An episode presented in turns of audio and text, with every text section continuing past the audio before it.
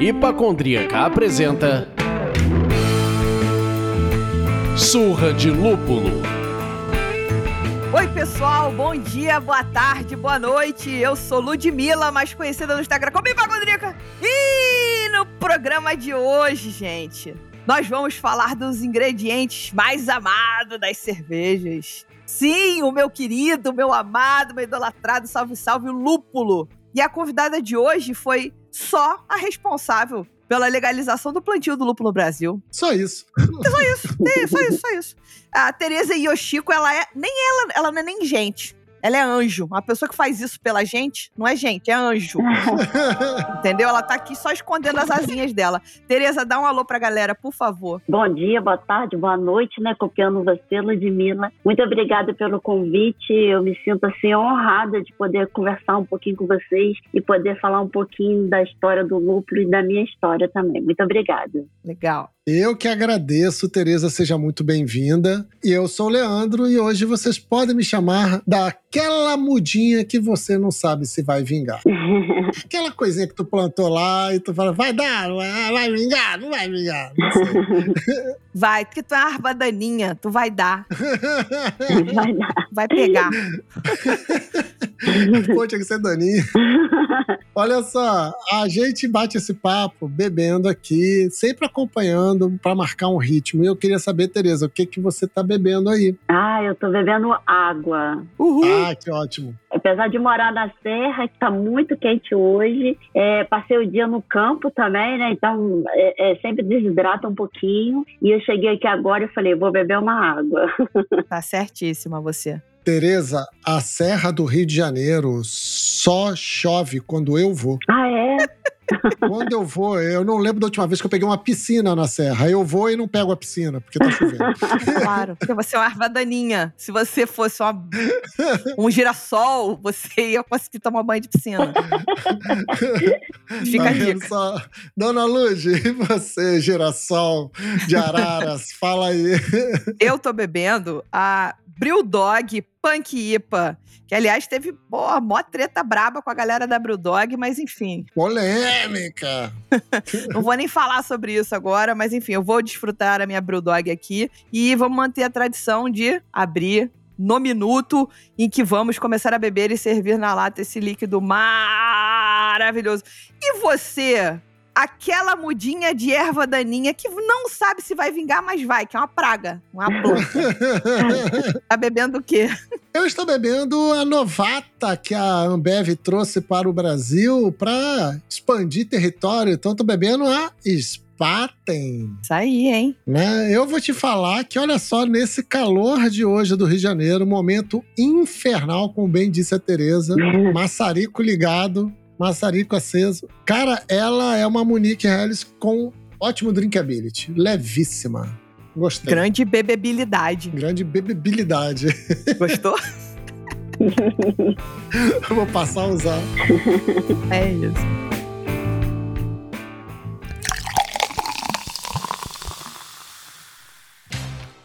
Bom, e a gente, para começar com o pé direito esse papo com a Tereza, a gente quer, antes de tudo, agradecer a vocês. Agradecendo aos nossos mecenas queridos por nos ajudarem, nos apoiarem e permitem que a gente mantenha a independência criativa do Surra de Lu.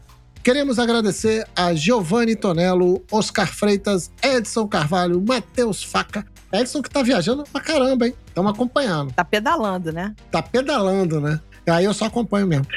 Matheus Faca, Leandro Almeida, Danilo Ramalho, Lucas Fernandes, Flávio Yokuja, Eduardo Sena, Cláudio Bolzani, Bruno Silva, Bia Morim e Débora Severo. E você? Quer saber como é que vai fazer parte dessa galerinha? Entrar lá no nosso grupo? Torne-se você também um mecenas do Surra de Lúpulo. Acesse o site apoia.se barra Surra de Lúpulo e escolha o apoio que cabe no seu bolso. Ilude, hoje é um programa muito especial, pois vamos inaugurar por aqui a novíssima figura dos mecenas empresariais. São empresas que acreditam e apoiam o projeto Surra de Lúpulo. E temos o imenso prazer de compartilhar com vocês que a partir de agora, esse e os próximos programas serão apresentados por Bros Beer e Cerveja da Casa.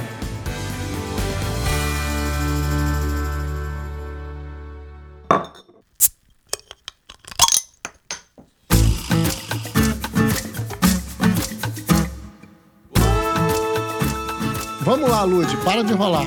É, né? Vou parar, agora é minha vez. Tereza, conta pra gente da onde surgiu o seu interesse pelo lúpulo, só pra gente conseguir situar a galera no tempo e no espaço pra começar o papo de vez. Então, eu trabalhei no, no, mercado de semente de hortaliça por quase 30 anos. Então, assim, eu conhecia o mercado de hortaliça. Nunca tinha ouvido falar em lúpulo. E aí, um dia, um amigo meu, que também trabalhava nesse mercado, falou que tinha feito um curso de cervejeiro e que conheceu o lúpulo e conheceu a história dele. E aí ele me apresentou, ele me mostrou o que, que era o lúpulo peletizado e tudo mais, e a planta. E eu comecei a fazer umas pesquisas, né? E aí o lúpulo, eu costumo falar que ele tem uma energia enigmática que te aprisiona, assim, na verdade. Que maneiro. Quando você começa a estudar ele, você não consegue parar mais. E agronomicamente falando, ele é uma planta super interessante, porque você imagina uma planta que cresce 15 centímetros por dia. Nossa. Que você tem que olhar para cima a quase 7 metros para você ver o ponto de colheita e tudo mais. E aí eu comecei a pesquisar, pesquisar, fiquei durante um ano pesquisando, né?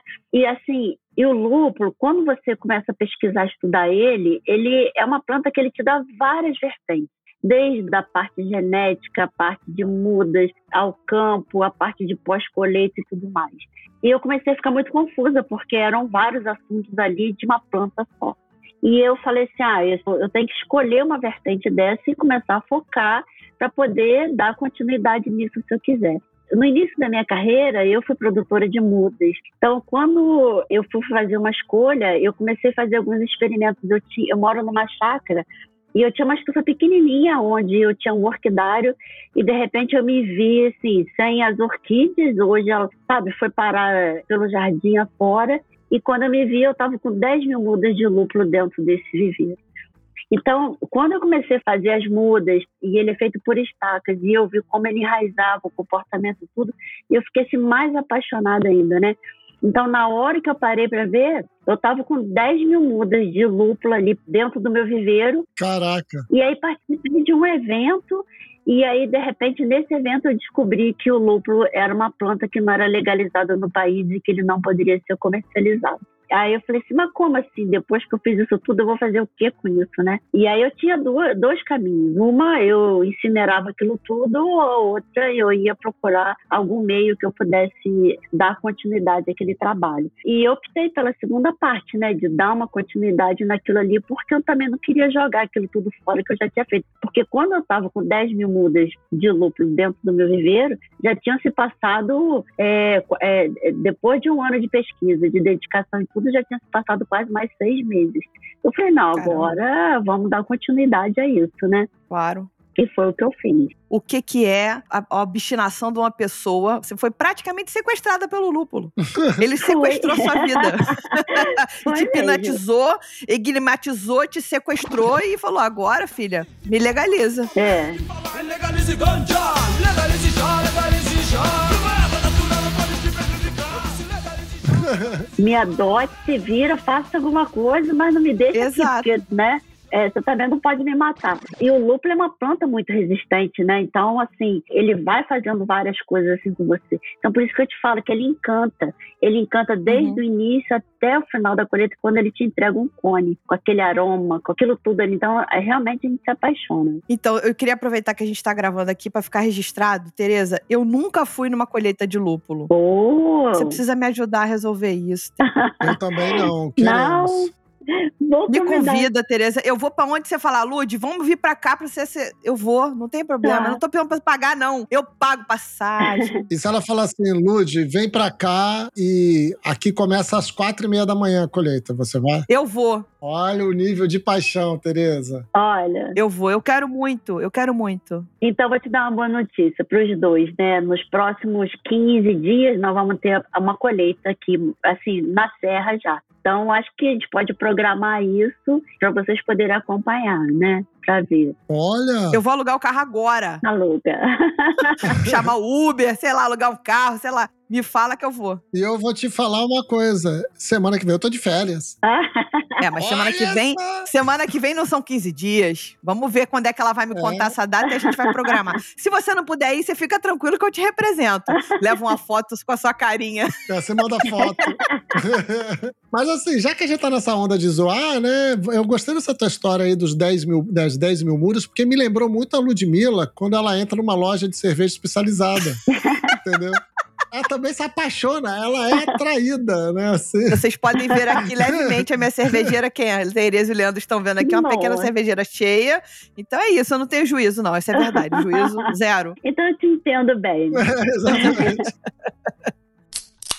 Mas assim, pra gente entender um pouco, como é que foi, na verdade, o que significa, de forma bem prática mesmo, a legalização do lúpulo no Brasil? Você, a gente entendeu a sua motivação, né? A sua Isso. paixão, motivação, tal, muito legal. E aí, na prática, como é que foi esse processo e o que que isso significa?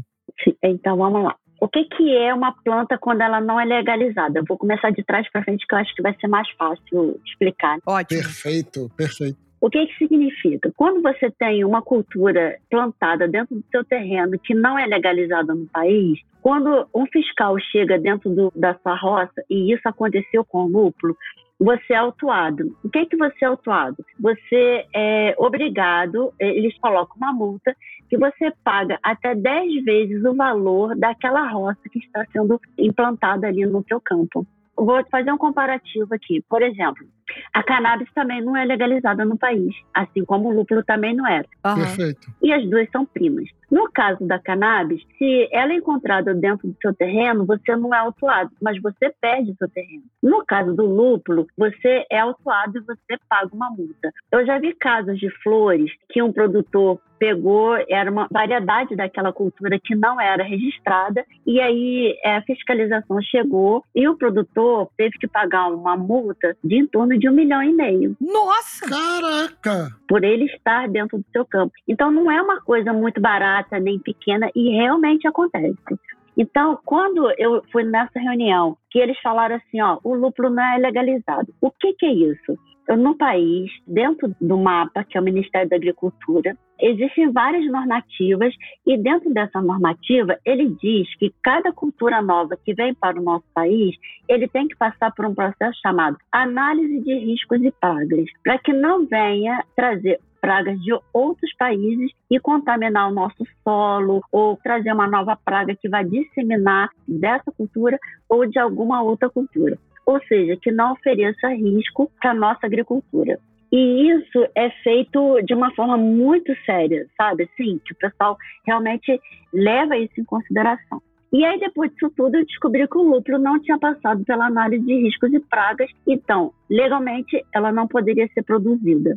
E aí, quando eu soube disso, eu contratei uma pessoa que entende dessa legislação que pudesse me ajudar. Uhum. Uhum. Eu tinha acesso a essas pessoas porque eu já trabalhava com sementes. Então, como eu era distribuidora de sementes, eu entendia mais ou menos, mas de sementes, não de mudas ou do, do próprio lúpulo. Claro. E aí eu fui a Brasília várias vezes, batia na porta, enchia o saco de todo mundo, eu já era figurinha conhecida de tanto que eu perturbava a todos, porque eu falava, o que, que eu vou fazer com as minhas 10 mil mudas? E aí, lógico, eles também não poderiam me responder o que, que era para fazer, então eles tinham que dar um jeito. E aí, de tanto que eu perturbei, eu, quando eu fui recebida, eles falaram assim: olha, o que está acontecendo aqui hoje é que, em vez do Ministério da Fiscalização ir no campo de um produtor e autuar ele, estamos recebendo um produtor que está falando que está fazendo uma coisa errada e que quer fazer de forma correta e pedindo orientação. Uhum. Legal. Então, né, foi o caminho inverso. E ele falou assim: então, hoje nós temos o dever moral de resolver essa situação, dar uma solução.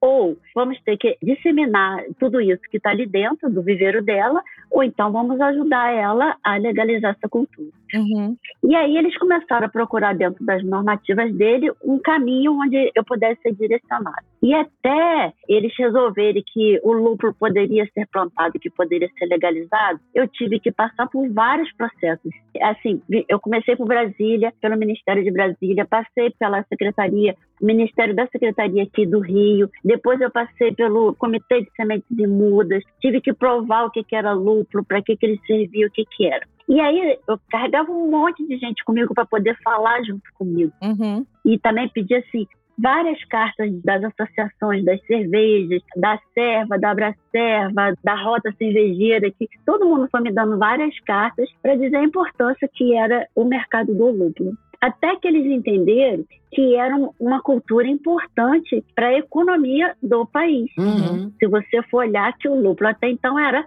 100% importado. De tanto ficar ali falando, falando, eles falaram assim, Tereza, então a gente vai fazer a liberação para você. Mas esta liberação vai ser feita de uma forma que vai constar num documento de que estas mudas, elas são mudas de lúpulo sem origem genética comprovada que eles não teriam como comprovar de onde veio esse lúpulo. Eu falei, tá bom. E isso impede a legalização? Eu... Não, com isso já poderia ser legalizado. Era um caminho. Não, pois é, mas por eles não saberem de onde vem, impediria a legalização? Não, desde que Tá. constasse nesse documento de que ele viesse escrito muda sem origem genética comprovada. Entendi. E a maioria dos viveiros hoje tem esse documento. É uma cultivar sem origem genética comprovada. Só que eu acho também assim, ó, se nós queremos ser respeitados pelos outros países que já são produtores de lúpulo, nós teríamos que ter um material aqui dentro que tivesse origem, que nós pudéssemos comprovar tudo isso, né? Perfeito. E aí, depois de continuar perturbando muito todo mundo, em junho de 2020, eles aprovaram uma normativa aonde pudesse fazer a importação de mudas que viesse elas in vitro, in vitro que a gente fala que ela vem sem praga, sem doença, sem nada, ela é toda Uhum. limpa, né? É uma muda de laboratório. Isso em qual ano, desculpa? 2000 e... Em junho de 2020. Tá, super recente. É, a primeira legalização foi feita em outubro de 2018, então a gente levou mais um tempo até 2020 para conseguir o, segundo processo. né? Quando chegou em junho de 2020, eles liberaram que pudesse ser feita a importação de mudas com origem, desde que fosse in vitro e que viesse dos Estados Unidos, porque era onde o Brasil tinha um acordo de análise de riscos e pragas que pudesse entrar as mudas de lúpulo. Quando eles liberaram essas leis, eu comecei a dar entrada na importação dessas mudas, para que viessem, que a gente pudesse comprovar que essas mudas de lúpulo têm origem. Resumindo tudo isso, esse processo demorou de junho até fevereiro de 2021, que terminou a documentação, que terminou todo o processo e eles me entregaram tudo isso e eu pude comprovar, né? Hoje o viveiro tem 24 cultivares comprovadas que têm origem genética. Que legal. Então você vê assim, isso quer dizer o quê? Que a mesma planta de lúpulo que é plantada lá em Acma é a mesma que é plantada hoje pelo viveiro em casa. Incrível. Então, assim, de forma prática, a Uhum. legalização do lúpulo, do plantio do lúpulo aqui, significa que agora a gente sabe a origem dessa planta, que ela tá livre dessas pragas que a gente quer prevenir no nosso solo. Sim, E por esse motivo a gente está fazendo essa importação dos Estados Unidos, que é o país com o qual a gente tem esse acordo de cooperação e etc. uhum. E aí, essa planta que ela tem origem genética, que está plantada aqui, ela pode ser comercializada agora porque ela tem origem, porque está todo mundo legalizado e está tudo certo. Então, sim. de forma prática, tem a ver com isso. Você vê no horizonte, aí é um gancho dessa pergunta. Tudo bem que os Estados Unidos, se não for o maior, mas é um dos maiores produtores de lúpulo do mundo. Uhum. Talvez a Alemanha compita com eles ali de alguma forma. Hoje os Estados Unidos é o segundo maior, Aham. o primeiro maior produtor é a Etiópia. Ah, mentira! Caraca! É, os dois juntos representam 53% da produção de lúpulo mundial. Cacete! Então, pera, calma. E a Alemanha fica em terceiro. Não, para, ca- caiu a pauta total. É, Caiu a pauta. Etiópia, eu não faço ideia do clima da Etiópia, porque todo mundo fala do lúpulo, do clima, que o lúpulo fica num clima assim assado. Por favor, como é que é o clima na Etiópia? Então, Eu também não sei te dizer bem, porque assim, eu andei pesquisando algumas coisas e perguntando a alguns amigos. O que que eles falam? Que o lúpulo, ele tem várias, vamos botar como famílias, né? Então, por exemplo, uhum. o lúpulo que é plantado hoje para o consumo da cerveja é o Humulus lúpulus. Uhum. E aí, alguns dizem que o lúpulo que é plantado na Etiópia não é o Humulus lúpulus, que não é dessa família. Que eles usam esse lúpulo para fazer uma bebida que é a base de mel, que é um, um fermentado diferente da cerveja. Entendi. Mas quando a gente entra dentro de qualquer site de pesquisa, ele mostra isso. Ele mostra assim, ó, a Etiópia em primeiro, Estados Unidos em segundo, Alemanha em terceiro, e embaixo vem escrito, no Brasil não se produz lúpulo. então, né, a gente já também não sabe até que ponto essas informações estão corretas ou atualizadas, né? Entendi. Então, aqui só para tacar fogo aqui no parquinho, né? A Etiópia, eu não abri o mapa, eu tinha que ter aberto o mapa para ter noção de trópico. Mas a Etiópia, ela tá numa posição, pelo que eu tô olhando aqui, acima do Brasil, sabe? Uhum. Enfim, eu teria que olhar isso melhor no mapa. Mas assim, no Google pesquisando rápido, fala que o clima é tipo temperado em regiões planálticas e árido em regiões de planície. Uma parte do território, porém, apresenta duas estações bem definidas, uma chuvosa e outra seca, sendo essa última predominante durante a maior parte do ano. Enfim, de fato, sem entender, mas querendo muito saber sobre isso. Enfim, mais uma bigornada que, esse, que esse programa nos oferece. Só para melhorar aqui a geolocalização, a Etiópia é no nordeste da África, faz margem com o Mar Vermelho, perto ali do Golfo, ou seja, ela não chega a fazer margem com o Golfo, mas ela é bem perto do Golfo. Ou seja, ela é bem perto do Oriente Médio. Então é aquele clima é. quente. Mas tem a ver com o trópico também, né? O trópico faz diferença. Exatamente, é essa localização que eu estou falando. Que ela é acima do hemisfério, né? Do, do Equador. Ela é acima do Equador, mas ela é naquela região muito desértica, ela é muito próximo do deserto ali. É. Enfim, vamos pesquisar sobre a Etiópia depois. Não. Isso agora deu uma bigornada em minha cabeça. Tô surpreso. Tô embasbacado. Com certeza. Mas a gente pega como referência a Alemanha e os Estados Unidos para fazer os trabalhos Sim. aqui, né, dentro do Brasil, que está sendo feito hoje ainda, né? Entendi. E você acha que existe alguma abertura para esse acordo de que você mencionou que temos entre Brasil e Estados Unidos com a Alemanha também? Eu acredito que sim, mas aí já é um acordo assim, acho que é mais um acordo entre os países mesmo. Entendi. Entendi. Uhum. Tem todo sentido.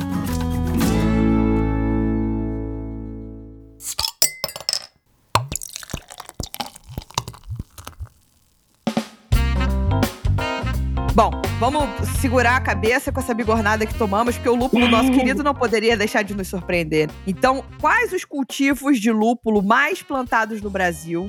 Assim, a gente consegue perceber diferença sensorial da muda original da que veio lá dos Estados Unidos, enfim, que tem origem definida, uhum. para aquela que é cultivada no Brasil? Você acha que o nosso terroir já influencia de alguma forma? Ou esses dados ainda são meio é, recentes demais para a gente ter esse raio-x? O que a gente tem observado é que já existem culturas que já estão no solo há quatro, que tem plantas que já estão no quinto ano. Uhum. Sei lá, na área de óleos, ou de alfácidos, ou de betácidos. A gente considera uma planta adulta a partir do terceiro ano. E a cada ano que você colhe, até ele ficar uma planta madura, ele vai dando uma quantidade de óleos.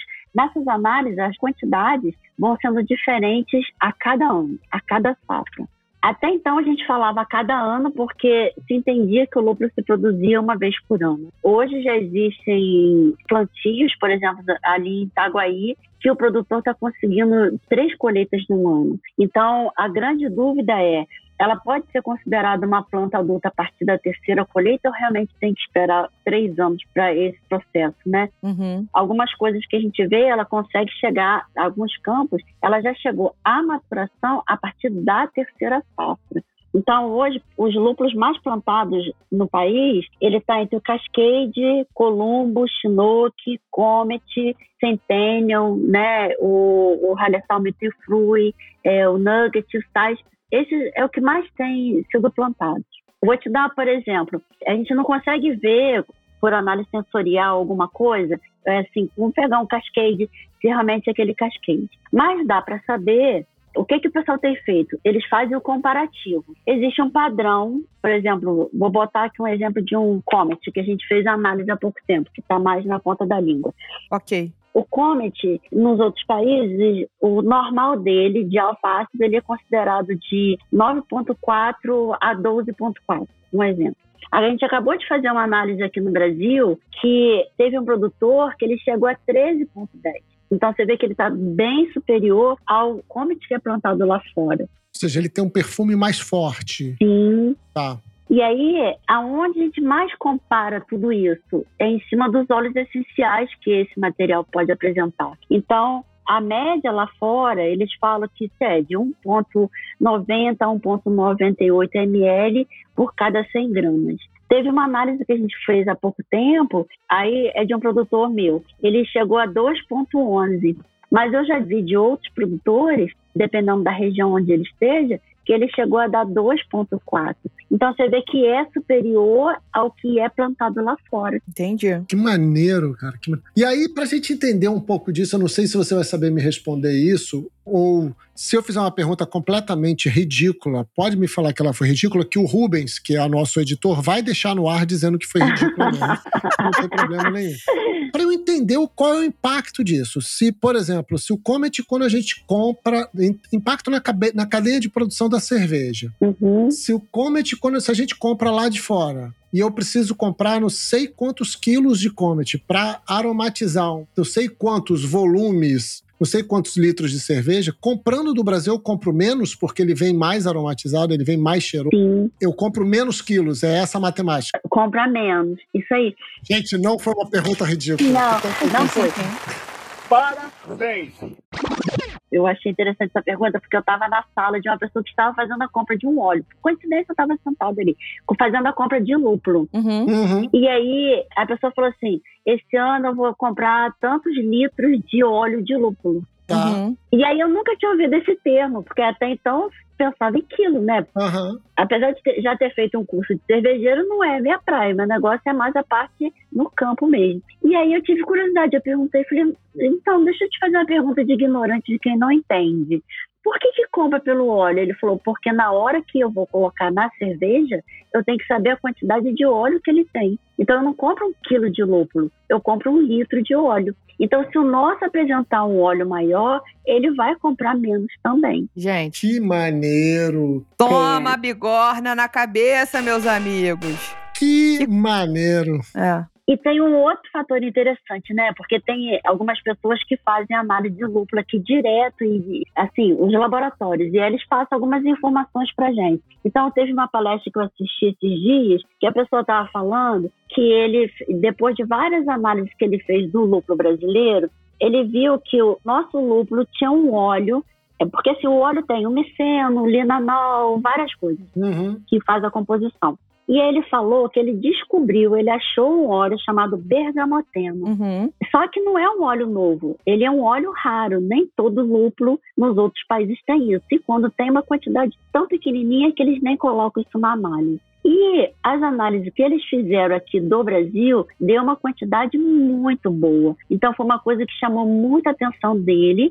E quando ele fez essas publicações, começou a chamar a atenção também dos outros países. Então ele falou assim: olha, já existem vários países querendo comprar o nosso lucro para poder fazer as cervejas deles lá fora. Então você vê que coisa interessante, né? Que máximo. Que máximo. É muito, muito. Daqui a pouco, daqui a cinco anos ou menos, a gente volta aqui. E aí, Tereza, você vai contar pra gente como nasceu o Nelson da Silva, o lúpulo 100% brasileiro.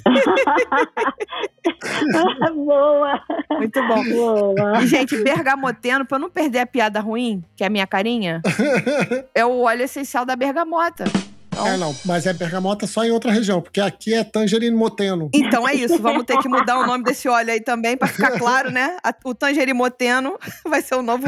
É legal demais saber sobre isso, hein? Muito, E como é muito. importante a gente começar a pensar que as cervejarias nacionais precisam apoiar esse, esse movimento. Apoiar, que eu digo, acreditando no lúpulo nacional, comprando lúpulo nacional, produzindo cerveja com lúpulo nacional. Então, eu acho que é muito importante a gente estar tá trazendo essa informação aqui para falar desse apoio de fato, sabe? Para falar da necessidade de todo mundo chegar junto. Ah, a gente ainda não tem lúpulo para oferecer para todas as cervejarias, comercialmente falando, mas a gente está nesse caminho. Então, é importante é, a gente deixar esse chamado para as cervejarias participarem desse momento de, de apoiar. E aproveitando esse gancho que eu mesmo criei, você está curtindo o nosso programa? Você gosta do conteúdo que a gente produz por aqui? Seja o mecenas do Surra de Lúpulo. Acesse o site apoia.se barra Surra de Lúpulo e escolha a faixa de apoio que cabe no seu bolso. Nossos apoiadores ganham diversas contrapartidas, grupo secreto, copo, happy hour, conteúdo extra e muito mais. Vem participar dessa com a gente, meus amigos. Leandro, tome o prumo desse programa novamente, Leandro. Tereza, com a sua última resposta, a gente começou a falar também do mercado. Vamos voltar um pouquinho para a cena do cultivo do lúpulo no Brasil. Uhum. Como você está enxergando essa cena atualmente? Você acha que é, é possível falar ou é cedo demais para falar sobre autossuficiência? Assim, eu acredito muito que isso vai acontecer em, em algum momento, porque todos os caminhos estão levando isso. Mas vamos pensar assim, que até há, há pouco tempo 100% do lucro era importado. Uhum. Hoje o cenário que a gente tem é que 99% importado, 1% já está sendo produzido aqui. Legal. Mas ainda é muito pouquinho. Então, assim, pelo último levantamento que o mapa fez, nós temos 47,8 hectares plantados de lucro hoje. Isso, pela quantidade que é consumida dentro do país, é quase nada. Então é um mercado muito grande, né? Uhum. Uhum. Mas o que a gente vê também é que, assim, existem muitas entidades governamentais que estão muito interessadas que o lúpulo dê certo aqui dentro do nosso país. Legal. Então, existe uma rede de pesquisa, por exemplo, aqui no estado do Rio, que já foi montada, uma rede voltada 100% em pesquisa para o lúpulo, que seja só para o lúpulo. Então, já tem várias coisas já acontecendo, onde depois esses resultados são compartilhados também com os produtores. Então, quando a gente vê assim, órgãos como a Embrapa, Pesagro, comprometida com a cultura também, se interessando nisso, eu acho que o caminho para isso vai ser assim uma coisa muito rápida. Então, vamos pensar que até alguns anos atrás o pessoal falava que o lúpulo não poderia ser, país, ser produzido no nosso país, porque nós somos um país tropical. Imagina que hoje a gente já consegue produzir esse lúpulo e que já tem uma entidade grande como essa apoiando, a gente pegar como um exemplo aí, a soja, que eles falavam a mesma coisa. Hoje nós somos um grande exportador de soja, que gera uma grande economia para o país. Então eu vejo que a gente vai estar num caminho muito próximo. Que beleza, gente. Que, que alegria ouvir isso. Ai, Brasil, coisa linda. Aí, para complementar isso, você falou dos interesses. Você acha que esse nosso crescimento, nessa participação do, uso do lúpulo no Brasil de 1%, uhum. que hoje a gente tem 1% do, do uso tal, e os 99% são importados, você acha que isso é um crescimento em progressão aritmética ou geométrica? Você vê a gente multiplicando isso? Tipo, Sim. Tem quatro anos que a gente está produzindo legalmente lúpulo no Brasil, graças a você. Obrigado. Uhum. Volte sempre. nos próximos quatro anos, você acha que a gente vai estar em 3%, em 4%? Não, eu acredito que muito mais. Porque, olha, vamos pensar assim: até então, ninguém acreditava que poderia ser possível ser produzido, né? Na verdade, o que todo mundo falava era assim: se um país como a Alemanha produz o lúpulo, eles trouxeram algumas plantas para cá, fizeram alguns experimentos, e o que, que eles faziam? O mesmo trato cultural que era feito na Alemanha era o que eles estavam fazendo aqui. Qual que é a grande diferença? Lá ele tem as quatro estações definidas. Uhum. o Brasil, nós temos as quatro estações no mesmo dia. Igual você falou, você nunca conseguiu vir a serra com sol ainda. É, ou nunca é um exagero, né? Mas, mas sim, sim. É, ainda não. mas assim, se você for olhar, nós temos as quatro estações num dia e normalmente quando o lúpulo está florindo é a época das chuvas, é a época das águas. Então, ele causa muitas doenças, a perda de flores, perda de muitas coisas. Então, realmente não conseguiria se produzir. A partir do momento que eles mudaram essa visão, que em vez de fazer o mesmo trato cultural que era feito na Europa, de fazer um trato cultural das outras culturas que são tropicalizadas dentro do nosso país, o lúpulo começou a produzir, porque era uma questão de manejo. Então, ó, você imagina que Em quatro anos, teve que fazer toda essa adaptação, entender como que era feita a nutrição, qual o momento certo de aplicar, o que fazer, tudo isso levou quatro anos para a gente chegar aos 47 hectares. Entendi, entendi. Então, eu acredito em quatro anos, a gente vai estar tá brincando aí com os 20% desse mercado. Porque, como eu falo, o amassar barro a gente já está fazendo, né? Daqui para frente vai vir é, os resultados disso tudo que foi feito até aqui. Se na Europa eles têm uma produção só por ano e que aqui no Brasil nós temos três produções por ano, então imagina essa quantidade. Ó, o país que mais produz lúpulo por hectare hoje é a China, pelo, pelo levantamento que eu vi. E aí ele consegue produzir 2.800 quilos de lúpulo por hectare. A média aqui no Brasil, ele vai de 2.500 a 2, eu já vi até 2.900 por hectare. Uhum. Então você multiplica isso por três, que é o que a pessoa vai conseguir fazer num ano. Caraca. Né, que seja 2.500. Então a produção nossa se for feita da forma do manejo que o pessoal está fazendo, ele pode chegar até 7.500 quilos por hectare, né? Exato. E aí a quantidade de hectare vai aumentar na proporção de que o interesse e o entendimento de que o lúpulo funciona no nosso país uhum. e, enfim, mais pessoas vão investir. E aí vale o investimento do produtor de fazer e vender. Eu acho que vale um complemento nessa pergunta, que é eu achava que era muito legal e eu me proponho aqui, deixo gravado mais uma vez, de ajudar a construir o que eu podia chamar de, não sei nem se existe, eu só tô metendo um sanhaço que não tem nada a ver, que é um mapa do lúpulo no Brasil. Tipo, a gente hoje tem produção. Eu vou falar do que vem na minha cabeça e você certamente tem muito mais informação do que eu. Aí na região da Serra Teresópolis, na Serra da Mantiqueira, em Minas, uhum, São Paulo, no interior. E, enfim, até vou citar outros lugares daqui a pouco, mas enfim, uhum. essas são aquelas que a gente mais ouve. Eu acho que era muito legal se a gente tivesse um, um, mapa, sabe? Tipo, olhar o Brasil e falar, cara, isso aqui tá frutificando muito aqui, aqui, aqui, aqui, aqui, em lugares inimagináveis, porque uma das desculpas era essa. Não, aqui no Brasil o lúpulo não funciona, o lúpulo não dá. E não é isso que a gente está vendo agora, sabe? Então, se você uhum. puder citar confirmar o que eu disse, se tá, se eu deixei de falar algum lugar, se tem algum lugar que está mais proeminente, menos proeminente, porque no final da história é isso. A gente está falando desses lugares, mas que tem climas distintos também. Sim. Vou te dar um exemplo. Hoje tem lúpulo desde o norte, lá no Pará, que eu já até mandei muda para lá. Uhum. Tem no Rio Grande do Norte, que está montando um centro de pesquisa. Porque o que a gente está fazendo? É, o produtor ele quer plantar o lúpulo. Ah, mas eu vou comprar de todas as variedades para colocar. Ainda é um custo caro para ele. Então, quando ele se propõe a plantar o lúpulo, que ele vai fazer a pesquisa, que vai entregar um resultado para essa rede que a gente montou e tudo mais, o que nós temos feito é a doação dessas mudas para poder cooperar com isso. Então, a gente tem muda espalhada desde o norte ao sul, uhum. com várias entidades e com tudo mais. Como também tem vários produtores desde o norte até o sul já plantados. Então, olha uma particularidade. Por exemplo, a gente fez um plantio de lúpulo há pouco tempo no Cerrado. Uhum. Uhum. E aí, em pleno inverno, a gente achou que ele ia entrar em dormência para depois começar a produzir. Não, Além dele não entrar em dormência, ele produziu com menos de quatro meses e deu uma quantidade de óleo espetacular. Ah, seu danado! É. Seu lúpulo fanfarrão.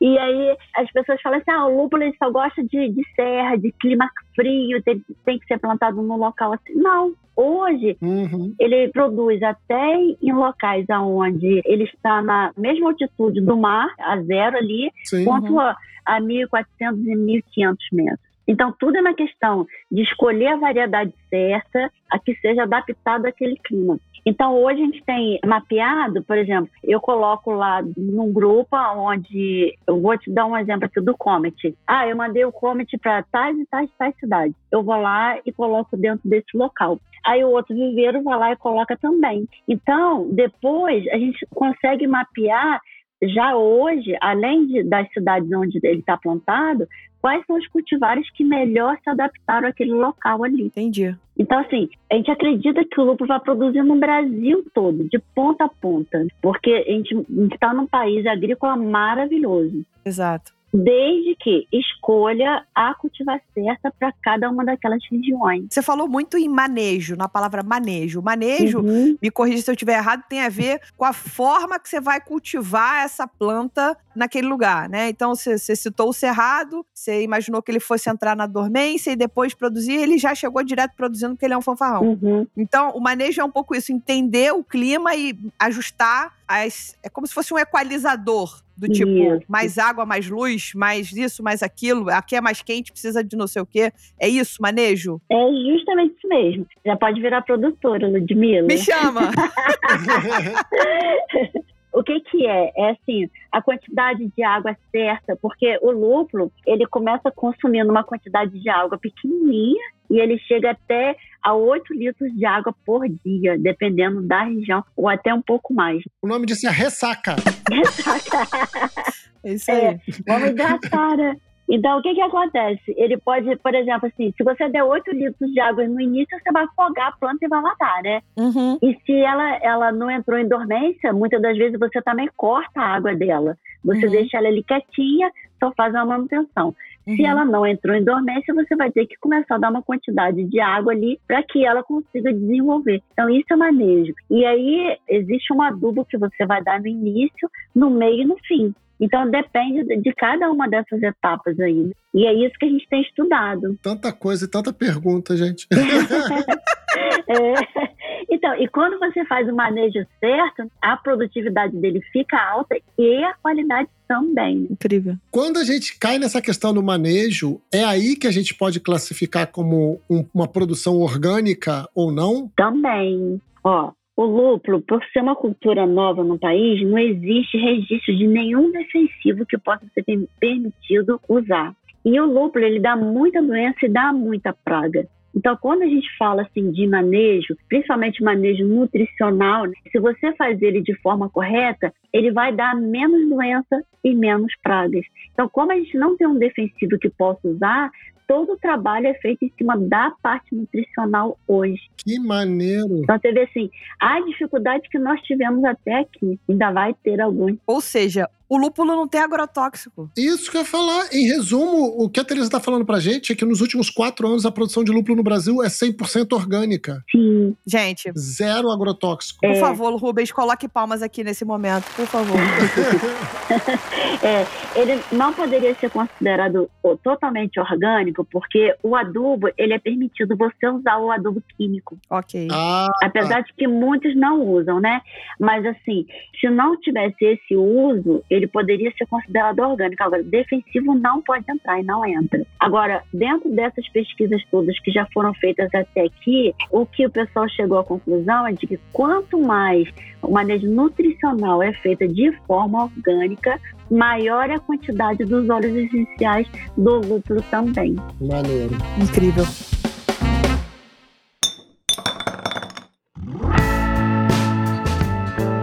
Bom, vamos caminhando aqui para uma pergunta que você já tinha dado uma semi-resposta, mas é só pra gente carimbar. E assim, essa é a perguntinha, gente, pra ir a gente ir fechando, senão a gente vai ficar aqui com a Tereza pra sempre e ela tem que viver. Ah, O Brasil pode vir a ser uma potência na produção de lúpulo mundial? Qual é a chance da gente criar um lúpulo nacional, como o Leandro falou lá em cima? Eu esqueci o nome, Leandro. Qual foi mesmo? Nelson da Silva. Nelson da Silva? Nelson da Silva. Não era João da Silva? Não, Nelson da Silva, baseado no. No, No Nelson Salvan. Entendi. Ah, agora eu entendi!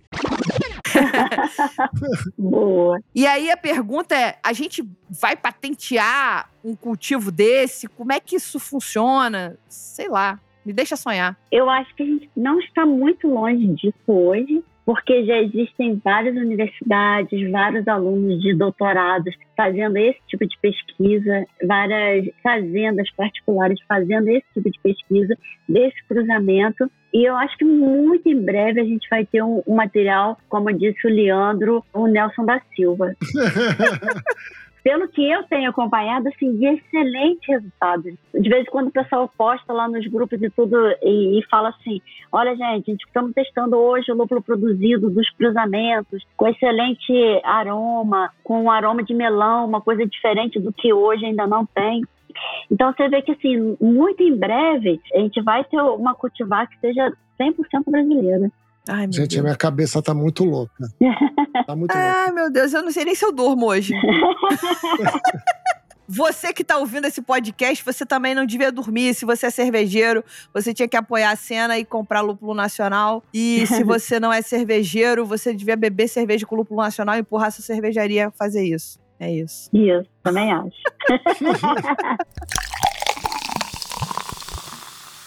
Tereza, muito obrigado pela sua participação. A gente adorou. Eu fiquei ainda com várias perguntas na cabeça. Pena que o tempo tá urgindo. Então, assim, gostaria depois da gente continuar essa conversa, se for possível, a gente ter mais papo sobre lúpulo, por exemplo, só sobre essa questão de aroma de melão, aroma de morango, como é que é essa produção, se ela é direcionada. Nossa senhora, minha cabeça já explodiu. É, ou seja, já fica o convite aqui para outras oportunidades. Pra gente agora falou um genericão, olhou pra cima assim, e falou: "Vamos olhar e vamos falar sobre tudo". Mas depois É. a gente pode ir tratando tema a tema. Eu posso fazer 100 programas com a Tereza, gente, se vocês quiserem, porque ó, Ah, obrigada. maravilhoso. Muito obrigado, Tereza. Obrigada a vocês aí pelo convite. Eu tô aqui à disposição no que eu puder agregar. Com certeza. Obrigada mesmo, foi maravilhoso. Galera, esse programa está acabando agora para quem não é nosso mecenas. Então, se você quiser ser o nosso mecenas e receber mais conteúdo, extensão desse papo que vamos ter com a Tereza, como outras várias extensões que a gente já teve, nosso conteúdo extra que vai para os mecenas já ultrapassa o volume de um programa. É como se a pessoa tivesse no mínimo uns dois programas já na mão, só de conteúdo extra. Vire nosso apoiador, acesse apoia.se barra surra de lúpulo e escolha lá o que cabe no seu bolso. Achou que era só isso que eu ia pedir pra você? claro que não, querido. Sabe de nada, inocente.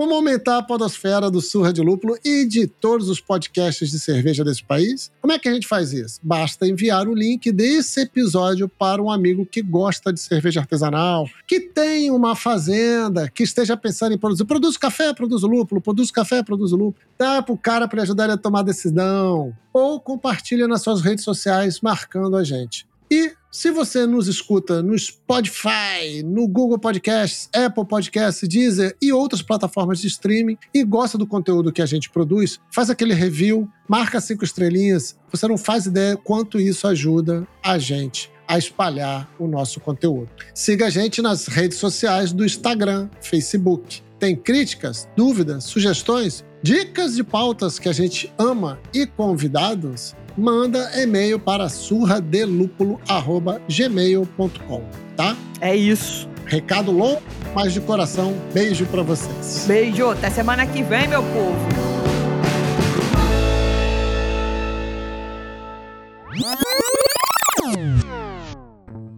Lude, foi a primeira vez que a gente falou de lúpulo nesse programa, dedicado assim, focado. Claro que não. A gente, na verdade, já falou sobre lúpulo de alguma forma em dois programas, especificamente falando, né? A gente falou com o Paulo Jordão, da cervejaria Craô do Tocantins, falando que ele já produzia lúpulo lá e estava usando nas cervejas dele. Isso foi no episódio 32. Quem quiser esmiuçar lá no Spotify, vai lá no episódio 32. E também com a Ana Pampilhon, que é amiga da Tereza, que foi inclusive quem me arrumou o telefone da Tereza.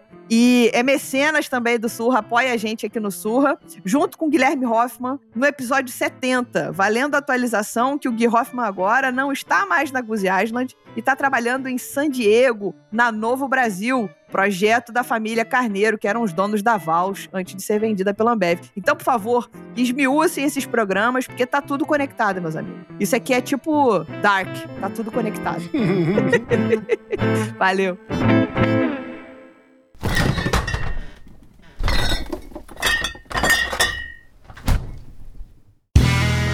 Este podcast foi editado por Play Áudios.